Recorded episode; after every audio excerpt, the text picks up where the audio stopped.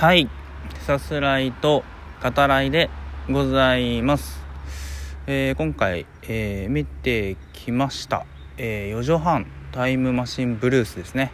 えまあ後半というかまあクライマックスだよね。うんあの登場人物の一人、え樋口師匠ですね。はいあのテレビアニメの時からあの、まあ、人気があるキャラクターですよね、うん、なぜだかみんなが敬うっていうね、はい、そういうキャラクターだけど、うん、えっと彼がねその真夏の焼き飯こそ青春の味ってね、えー鴨川デルタか、うん、でねあの言いますけど、うん、なんかわかるなっていうね、うん、なんとなくだけど。なんかわかるっていう気もするので、はい、さすが樋口師匠っていう ところも、うん、あるので、えー映画見た後ね焼き飯を、はい、食べました、えー、さす方です。はい。でえっと前回ですね。うんあのまあまあ久しぶりですよね。その予定してない、えー回をねあげたのはね。はい。でここまあうーん1ヶ月ぐらい2ヶ月ぐらいかな。その普段のねその生活の中で、えー思うことみたいなことは、えー結構ね多いのでその都度あのまあお話ししてね収録あげようかなって考えたりもするんだけどうんまあいいかなって。別にいいかなみたいな、うん、感じでね。あの話さない。でも、うん、思うことみたいなのは、うん、最近多いは多いよね。うん、ででもねそのなんて言うんですかね、まあ、生きてるしみたいな、うん、生きてるんだからそりゃそうじゃんみたいなこともあの思ったりするんですよね。このいろいろねこう考えだったり、えー巡らせたりしてそれこそこう収録で話してみるかとか思ってもそのいやでも生きてるし、うん、だからなんていうのかな。明日の自分がどう思うかなみたいな。そういうこともねこう考え考えたりというか、うん、ちょっと委ねてみるかみたいな。そういう時もねあってうんそれもあってこうなんやかんや、えー収録にはしてないみたいなことも多いのかもしれないですね。うん、でその今回ねお話しする「四畳半タイムマシンブルース」ですけど、えーもともとねテレビアニメで放送されていた「まあ、四畳半神話体系の」えーまあ一つ、まあ、そのシリーズですよね。うん、で四畳半神話体系っていうのはさその、まあ、大学生じゃないですか。登場人物たちはね。うん、で自分の、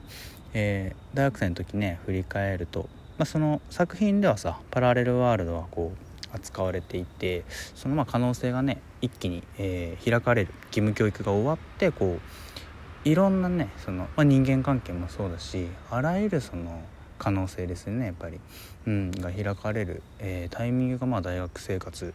でもあるから、えーパラレルワールドとの相性っていうのは確かにいいよなっていうふうに、うん、思いますけどその自分の大学生の時振り返るとやっぱその別にねなんてことのない、うん、あの普通の大学生でしたけど、うん、でもやっぱこう毎日毎日いろんなことをこう思いながら、うん、考えながら、えー人との関係の中でもね、うん、こう、まあ、時には悩んだりやっぱしてはいましたよね。で、まあ、大学生の時を振り返ると、まあ、個人的にはというかねあとその今はまだそうではないっていうことかもしれないけどそのまああの時こうしておけばよかったなっていうのはあの思ったより少なくて、うん、だからそのやっぱ結局はそのあ生きてたとしか言えないっていうね、うん、でまあきっとなん、まあ、それでいいっていう言い方が本当にいいかどうかちょっと分かんないけどそういうしかねないっていうのもあるしまあ例えばこう悩んでたりあるいはその痛みをねこう抱いていたりしてもやっぱその何かを感じている自分っていうのはその認めて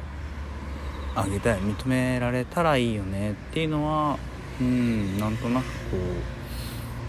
う自分の過去を振り返ってもねうんやっぱ思うことですかね。うんはい。というわけで、えっと、見てきました、えー、現在公開中の、えー、劇場アニメですね。はい、えー、4畳半タイムマシンブルースについてお話ししていこうと思います。あらすじ、えー、概要ですね。引用させていただきます。